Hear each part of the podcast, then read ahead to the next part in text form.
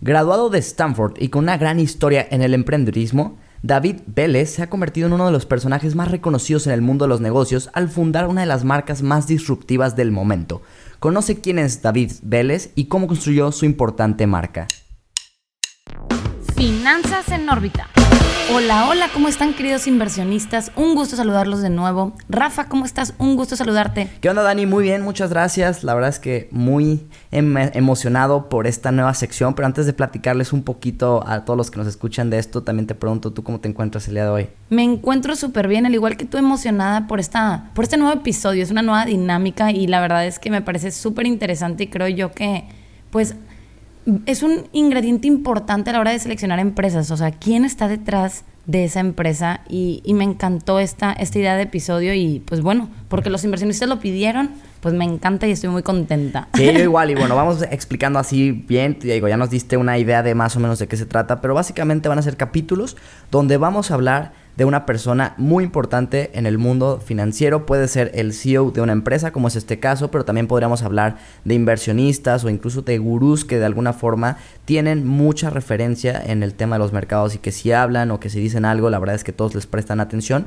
porque se lo han ganado a base de años de experiencia y de buenos resultados. Entonces, si les interesa que hablemos de alguien en específico, no duden en enviarnos mensajes o decírnoslo por nuestras redes sociales de arroba finanzas órbita para que podamos ir haciendo este tipo de capítulos y bueno, como lo mencionamos ya en la introducción, pues en, este, en esta ocasión vamos a hablar de un colombiano que se llama precisamente David Vélez y que realmente tiene una, pues ahora sí que una trayectoria muy interesante porque de entrada así desde chico por tema de violencia en Colombia, su familia se mudó a Costa Rica y que digo, aunque son países ambos hispanohablantes, pues eh, no deja de ser un cambio que seguramente fue muy duro para él, pues eh, desde que, de cambiar amigos, un nuevo país, una nueva cultura, etcétera.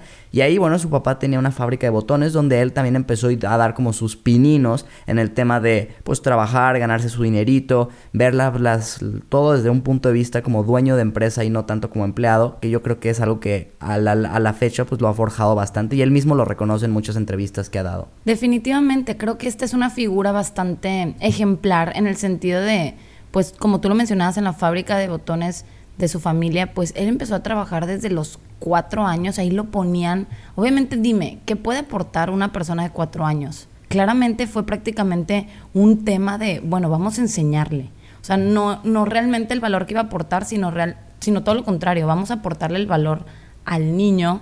Y precisamente cuando se muda a Costa Rica, pues una cosa súper interesante es que empezó a pues ahorrar por algún tema de dinero que le daba a su familia y tal. Entonces ese, ese lado financiero también estuvo y terminó inclusive pues comprando una vaca que terminó teniendo un rebaño como de seis vacas. Entonces tú dices, bueno, no es como que el rebaño más grande del universo, pero dime, oye, ¿a qué edad, a los nueve años, estás teniendo ese tipo de visión que te lo ha inculcado tu familia? Y bueno, pues claramente esta persona no solamente ha fundado una de las empresas más ejemplares de Latinoamérica, sino que también previo a eso, pues tuvo una trayectoria. También estuvo en Morgan Stanley y General Atlantic, en donde primero fue responsable de las inversiones en América Latina y el objetivo fue aquí, pues desde luego, ir expandiendo y llegando al tema de Brasil, donde él tuvo la oportunidad de conocer ese gran mercado y tuvo una experiencia bastante importante que es relacionada con el tema de los bancos. Sí, que precisamente, bueno, llega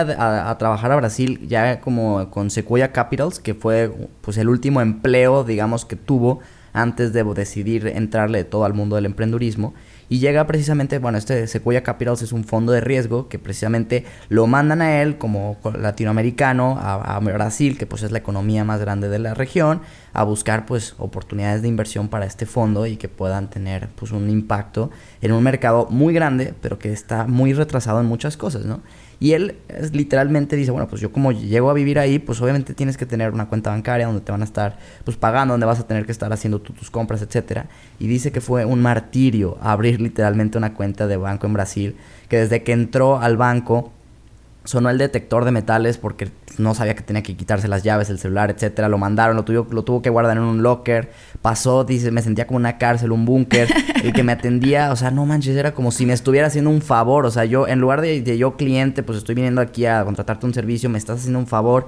Y desde ese momento se le quedó la espinita de decir, ok, creo que esta industria financiera la tengo que investigar un poco más. Conforme fue investigando, se dio cuenta que en Brasil el 80% de la cuota de mercado, de por donde la vieras, eh, qué seguros, qué inversión, qué ahorro a la vista, tarjetas de crédito, etcétera, estaba controlado por cinco principales bancos que tenían pues toda la regulación a su favor y entonces dijo, ok, este es un mercado muy que cumple con todas las características para tratar de irrumpir en él y generar algo disruptivo.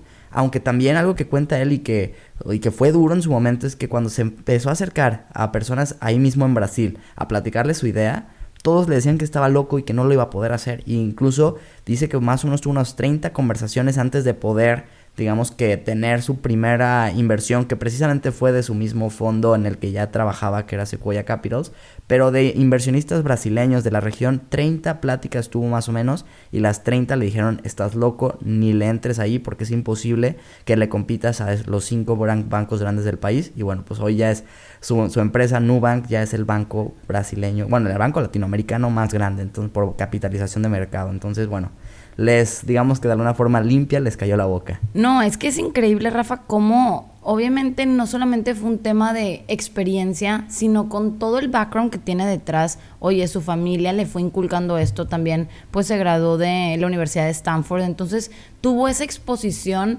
a todo, a estas empresas, él siempre las admiró, todas las de Silicon Valley, entonces tuvo esa exposición de ver como nuevas, pues el primer mundo, si lo quieres llamar así. Entonces llega ahora a Brasil y dice, a la que está pasando aquí, y se le prendió pues ese gran chip, esa gran idea.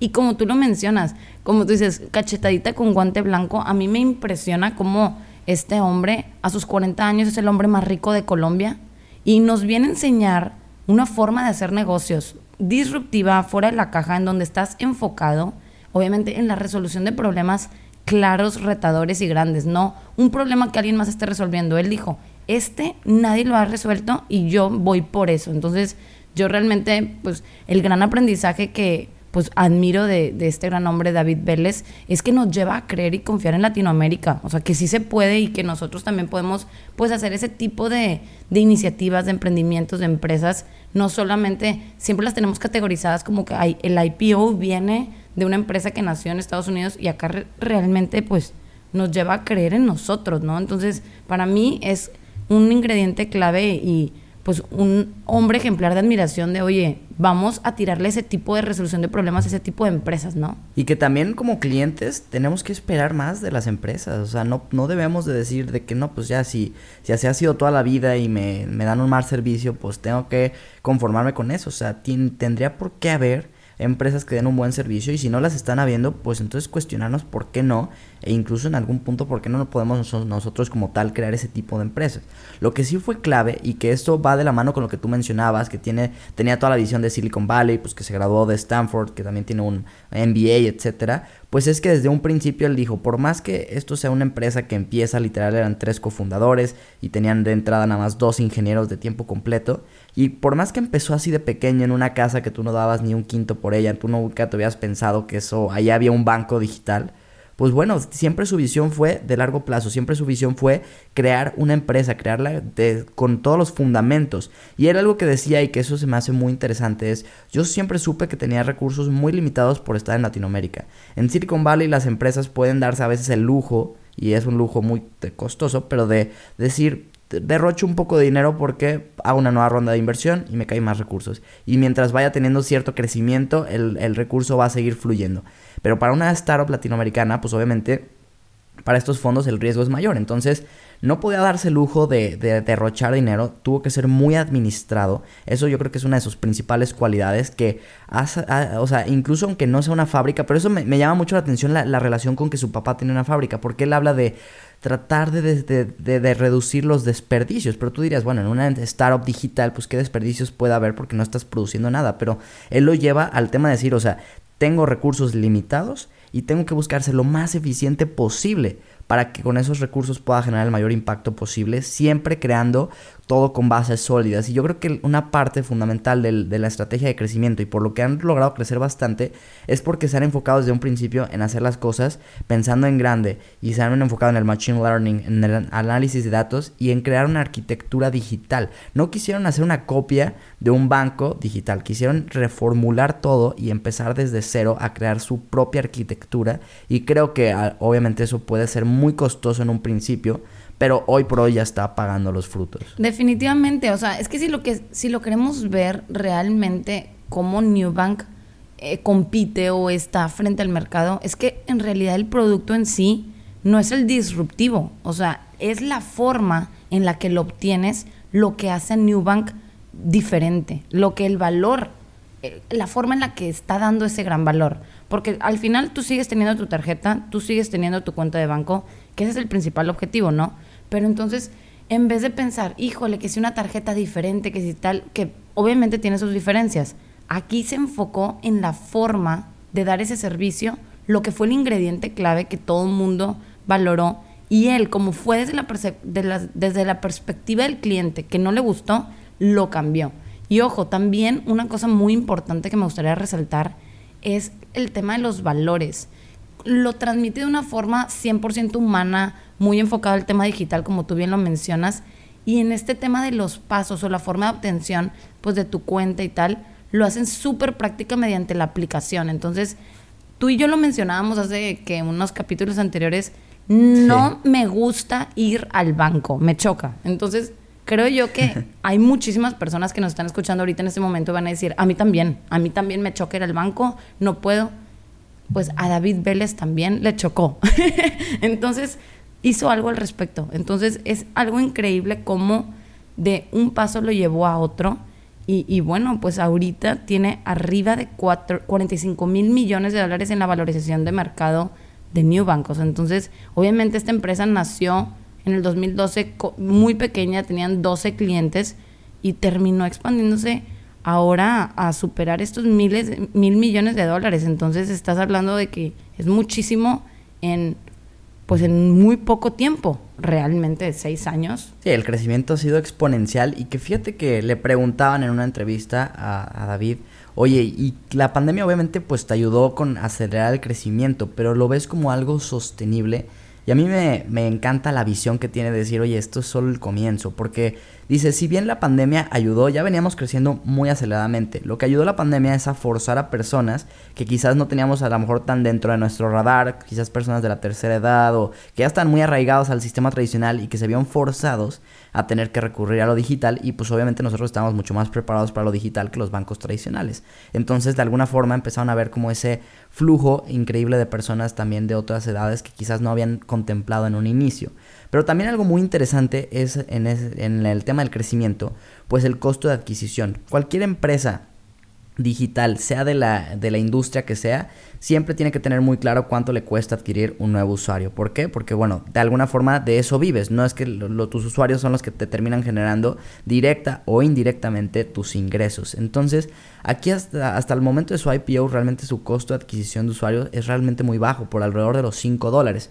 Pero también podemos ya empezar a notar que al ser ya una empresa que tiene ya millones de usuarios y que ya no es que esté agotando el mercado, pero pues que sí ya de alguna forma creció mucho, cada vez se vuelve más difícil con ese, con un costo tan bajo adquirir usuarios. Y a mí se me hizo una muy buena movida, Dani. No sé si tú seas futbolera, pero la verdad es que a mí sí me gusta el fútbol. Se me hizo una muy buena movida que se volvieran hasta patrocinadores ya del Mundial de Qatar 2022 patrocinadores regionales, la verdad es que no hacía sentido que se fueran por un tema mundial, pero van a estar como patrocinadores en toda la región de Sudamérica y que obviamente no es solo ver la parte de decir, ahí van a aparecer en, la, en los partidos, en las transmisiones de los partidos de Brasil, no, no, no, o sea, es el tema de todo lo que te permite hacer con esa marca, giveaways, dinámicas y estarlo explotando en redes sociales para recordarle a tus usuarios una, que que además de, que te enfocas en que tengan un muy buen servicio, también puedes estar ahí en los momentos que disfrutan ellos, en sus momentos especiales, porque el fútbol en Latinoamérica, la verdad sabemos que para muchos es una pasión. Y entonces el poder combinar eso, a mí se me hace aprovechar muy bien un timing pues que sucede únicamente pues una vez cada cuatro años y mezclarlo para poder todavía tener como este boom que tendrán ya que empezar a buscar formas de crecer de esta forma. Quizás les va a empezar a costar más caro adquirir un nuevo usuario, pero ya tienen también una base bastante sólida para ir, pues digamos que dándole gasolina a esta inversión para adquirir más usuarios. No, definitivamente a mí me parece una súper estrategia. Yo, en lo personal, no soy tan fan del fútbol, pero pregúntame si cada cuatro años me siento a ver el mundial, por supuesto. ¿Sí me explico? Entonces, imagínate esa exposición. Esa, ese posicionamiento que va a tener la compañía, pues desde luego estás llegando sin fronteras y estás llegando a personas pues infinitas. ¿En qué sentido? En que pues no tiene edades, o sea, realmente hay desde niños hasta adultos, mujeres, hombres, que si les gusta o no les gusta el fútbol, ahí van a estar viendo porque es un, es un evento importante, ¿no? Que, que surge cada cuatro años. Y sobre todo, lo que más me parece interesante es que a pesar de que su enfoque está muy centrado en millennials y centennials, también están teniendo pues personas que se están mudando de banco. De hecho, en una entrevista también a David Vélez, él, él comentaba que de sus clientes, los que llegaban, el 80% al terminar el año terminaban cancelando la otra tarjeta. Entonces, imagínate, tú y yo tenemos ahorita una tarjeta en un banco, nos damos la oportunidad, entramos a New Bank y después de un año decidimos cancelar la otra. Entonces, no solamente es el costo de adquisición de clientes, sino también de retención, lo que lo vuelve interesante, porque ese dinamismo, esa simplicidad que trae en este tipo de servicios financieros, pues desde luego es bastante atractivo. Y ahora tú lo mencionas, con todo este background que trae con el, posicionamiento de marca y sus estrategias, pues le va a dar oportunidad a seguirse expandiendo y como él mencionaba, es solo el principio, porque si esto es tan simple es, obviamente tiene un proceso legal estar entrando en diferentes países, pero es prácticamente eso, regulaciones, ver qué onda, pero no es el mismo costo de, bueno, pon sucursales y contrata gente. Entonces, el tema de inversión desde la perspectiva del crecimiento de la empresa, pues comparado con la estructura que tienen la competencia, los otros bancos, es mucho menor. Entonces, yo creo que sí tiene ahí un, pues, una gran ventaja que, que definitivamente se tiene que reconocer, ¿no? En, su modelo de negocio. Sí, definitivamente esa es una gran ventaja y obviamente ahí influye muchísimo que, bueno, a ver, al ser David el CEO, pues ya, ya hemos hablado mucho aquí que pues el CEO está ahí para tomar las decisiones más importantes y para ir guiando el rumbo de la compañía.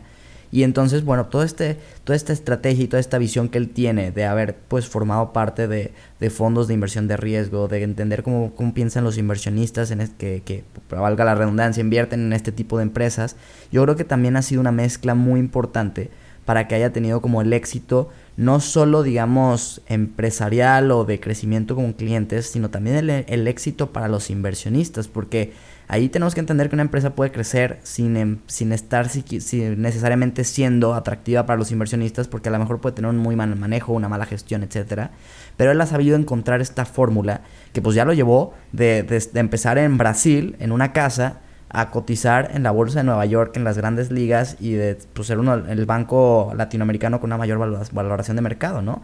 Entonces, todo este proceso en un ah, corto en un tiempo tan corto realmente si lo vemos en años, la verdad es que es impresionante, es de aplaudirle y nos habla de la gran preparación que ha tenido este cuate, no solo antes, sino durante estos años de no de rodearse también de un equipo brutal. Eso fíjate que es algo también que le reconozco bastante a diferencia de otras empresas que, que, ahorita ya más bien por presiones sociales están empezando a decir, pues tenemos que, queremos tener diversidad, queremos tener inclusión, vamos a traer etc. como, digamos que buscar equidad de género, etcétera.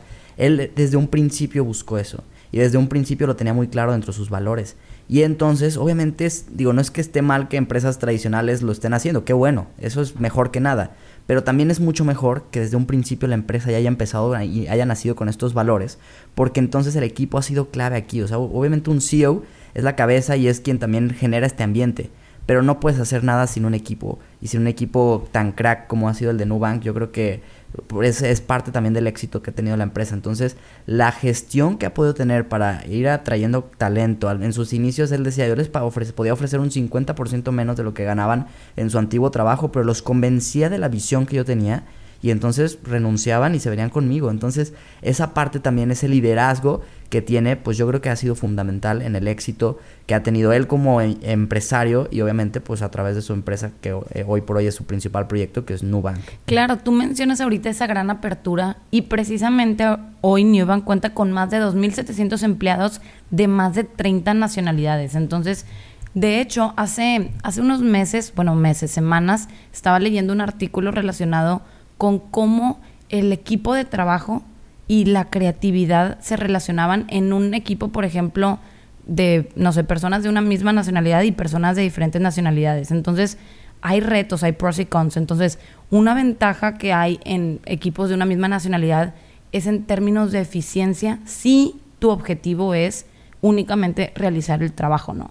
Pero si tú eres una empresa súper disruptiva, lo que quieres es estar siendo, pues, innovación constante, creatividad, comentaba este artículo que realmente el tener equipos de diferentes nacionalidades traía, o sea, pues de una aportación o un valor significativo en el desempeño, no solo del equipo, sino de la empresa en donde estaban ubicados. Entonces, es increíble cómo Newbank está alineado con lo que mencionaba ese artículo, porque pues ahorita cuenta con empleados de diferentes nacionalidades y de hecho fue categorizada como la empresa más innovadora de América Latina por la revista de Fast Company. Entonces, es increíble cómo no solamente es una idea y listo, tienes que tener un equipo detrás y cómo este equipo está alineado con lo que tú quieres lograr. Entonces, es muy interesante que desde luego todo eso lo ha llevado a que hoy cuente con más de 30 millones de clientes en Brasil y en México y es el sexto banco de Brasil más grande, pero la gente, y no solo la gente, la revista Forbes lo, lo reconoció como el mejor banco de Brasil. Entonces, suena fácil, tú y yo lo estamos platicando en este momento, pero hay mucho detrás. No solo es una idea, no solo es un background, es un equipo que todo el tiempo está trabajando, innovando, resolviendo. Y bueno, ya te imaginarás, pero el tema digital, pues también tiene sus complicaciones y sus retos y lo ha sabido manejar. Y sobre todo en este sector financiero, que el tema de la regulación no es tan sencilla. Entonces, imagínate pues el calibre de, de reto que lo ha que ha enfrentado y resuelto y sobre todo en un corto tiempo. O sea, ya terminó teniendo ahorita un IPO en seis años. O sea, es, es increíble. Oye, y aparte está bien joven, o sea, está en, sus 40, pero... años, Rafa.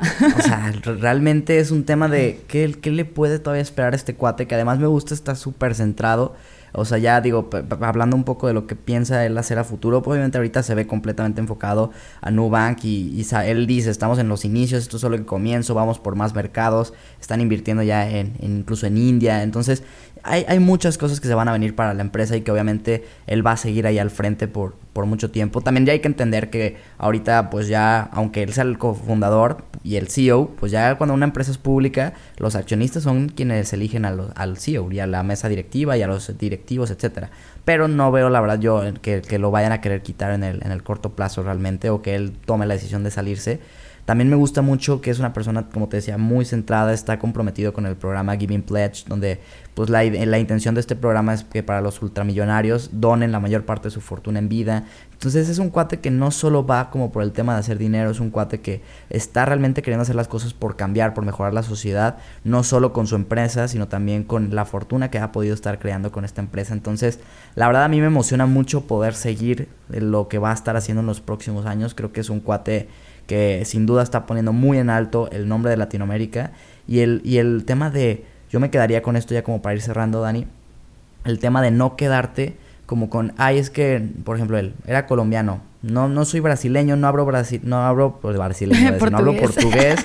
Entonces, de alguna forma, pues para mí estaría imposible emprender aquí, ¿no? No, y al contrario, a ver, o sea, hay un problema, hay un mercado muy grande y yo voy a buscar la forma de llegar a, solucionar ese problema y generar un negocio a través de eso. Esa mentalidad de más bien decir, ah, la oportunidad está y yo voy a ver cómo la genero y cómo genero ahí el negocio yo creo que es, ha sido algo pues clave en todos sus retos que ha enfrentado a lo largo de su vida y que sin duda lo seguirá guiando para poder tener todavía más éxitos de la mano de Nubank y probablemente no dudo que de otras empresas que funde o de otros proyectos quizás ya más filantrópicos a los que se meta. Entonces pues, yo muy muy contento y muy emocionado con este cuate. No, fíjate que coincido contigo 100% y yo con lo que más me quedo que, que realmente me marca es una, el patriotismo. Ok, hizo su universidad en Estados Unidos y tal, y se regresa a Latinoamérica para aportar. Y eso, a mí me encanta esa visión. Y de hecho, estuvo pues en Brasil, obviamente, y ahorita acaba de regresar a Colombia para seguir aportando ahora,